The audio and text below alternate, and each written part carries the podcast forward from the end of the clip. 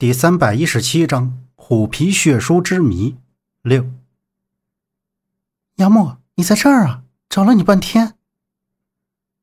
张瑞雪略微红润的脸颊看向杨木，然后又对陈方安点了一下头。瑞雪，你怎么还没有回招待所？刚才在堂屋的时候，张瑞雪就说要回县城。之后，杨木看他出了院子，以为他开车回去了。没想到他还没走。陈方安倒是和周震很有自知之明，很知趣的离开了后院。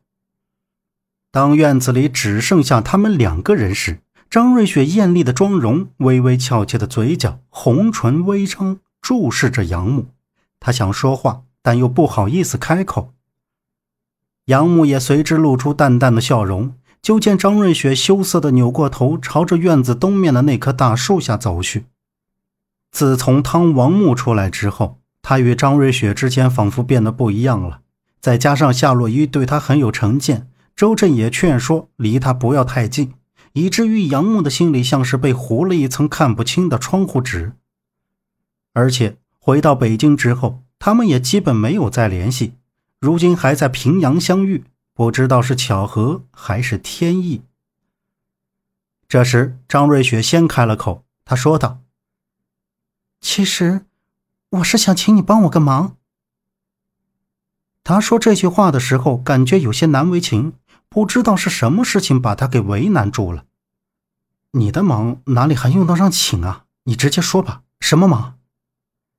其实我这次来平阳，不光是为了催货。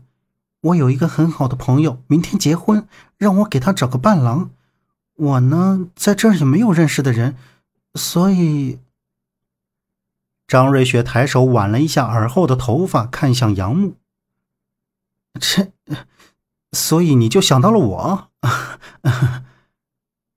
杨木憨憨一笑，道：“原来是喜事啊。”张瑞雪目光肯定的点头示意，本来是想随便给他找个人。但是没能入得眼，只好来找杨木救济了。但是当伴郎，这还是杨木平生第一次给人当伴郎，心里面还挺忐忑激动的。那你明天有没有事？要是同意的话，下午带你去买件合适的伴郎的衣服。明天一早我们就过去。张瑞雪眼睛里放光一样盯着杨木，这次也是她第一次当做伴娘。很希望和自己熟悉的人一起去恭贺新人。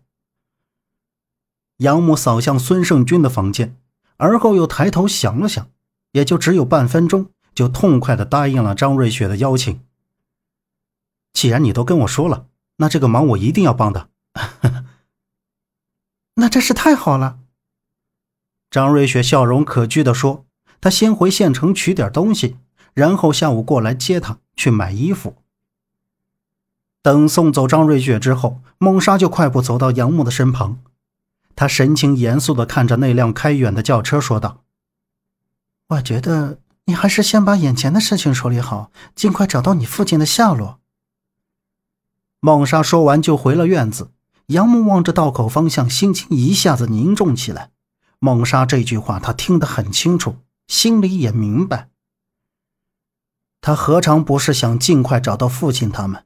但是父亲的下落线索已经断了，就连引他来平阳的，现在唯一清楚父亲行踪的面爷都不知道。接下来自己该做些什么？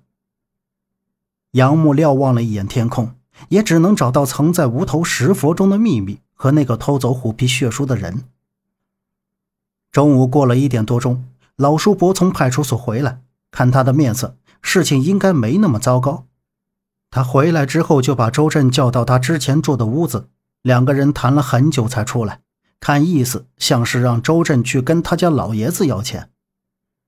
看来钱还是万能的，主要是孙木匠的大徒弟他们并没有做出非常严重的行为，而是霍雷死咬住口不放，说他老爹病重，还有和他这次受伤也跟他们有关系。因为霍雷提供的证据不足，派出所那边提议让他们私了这件事。然后霍雷提出，只要赔偿金令自己满意，就不继续追究大徒弟他们的责任。周震站在孙木匠家外面墙跟前，吸了一口烟，说着：“那霍雷要多少钱？杨木皱起双眉道：“老叔伯说他要五十万，我看他妈就是疯了，简直就是明抢。”周震眼珠一瞪，吐出一口浓重的烟雾，额头鼓起青筋，激动的喝道：“杨母瞅着他，霍雷居然敢要这么多钱，那老叔伯就答应给了？谁知道啊？老叔伯就答应下来。”真不知道老叔伯是怎么想的，他就说怕局子里关的那两个人被霍雷搞进去坐牢。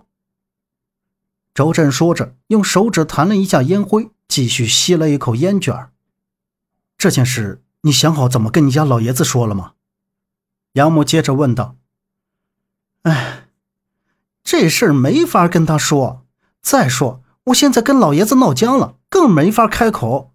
老叔伯也真是。什么事都往自己身上揽。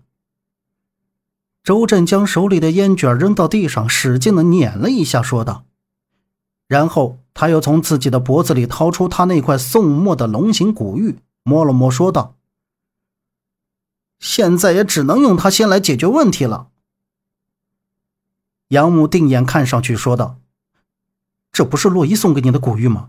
你要把它卖了呀？”“我没说卖呀。”我刚才给徐爷爷打了个电话，他说温州这有家古玩店是他开的，可以去他那拿钱，但是数额太大，就要用值钱的东西抵押。我就想起洛伊送我的这块玉了，反正是抵押在徐爷爷那里，等有了钱把它拿回来就好了。周震身上也没带什么值钱的东西，唯一值钱的也只有这块宋代的龙形古玉。这块古玉还是三年前夏洛伊从夏叔那里要来的，不仅要了一块古玉，还有杨木身上的狼牙吊坠。当时给周震的时候，周震还打趣的说：“这块玉的品相太丑，只能放在家里自己留着看。”后来周震对杨木说：“那块玉他拿去清理，人家说是宋代的，清理后的品相让人另眼相看，说这种品相的玉很值钱。”所以，周震一直拿它当宝贝一样带在身上，没人的时候就拿出来看看，还总念叨洛伊对他太好了。那老叔伯知道这事吗？杨木依靠在墙边说道。周震把古玉重新放回到胸前的衣服里，说道：“我没跟老叔伯说这事儿，他那也够糟心的了。你也别去说，等这几天事儿过去了，我自己跟他说。哎，对了。”明天你跟我去一趟那家古玩店吧。杨木看着周震，立马直起身。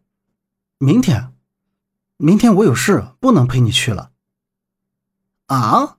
明天你有什么事儿？你干什么去啊？周震愣住，疑惑的眼神问道。本集播讲完毕，感谢您的收听，欢迎您订阅，下次不迷路哦。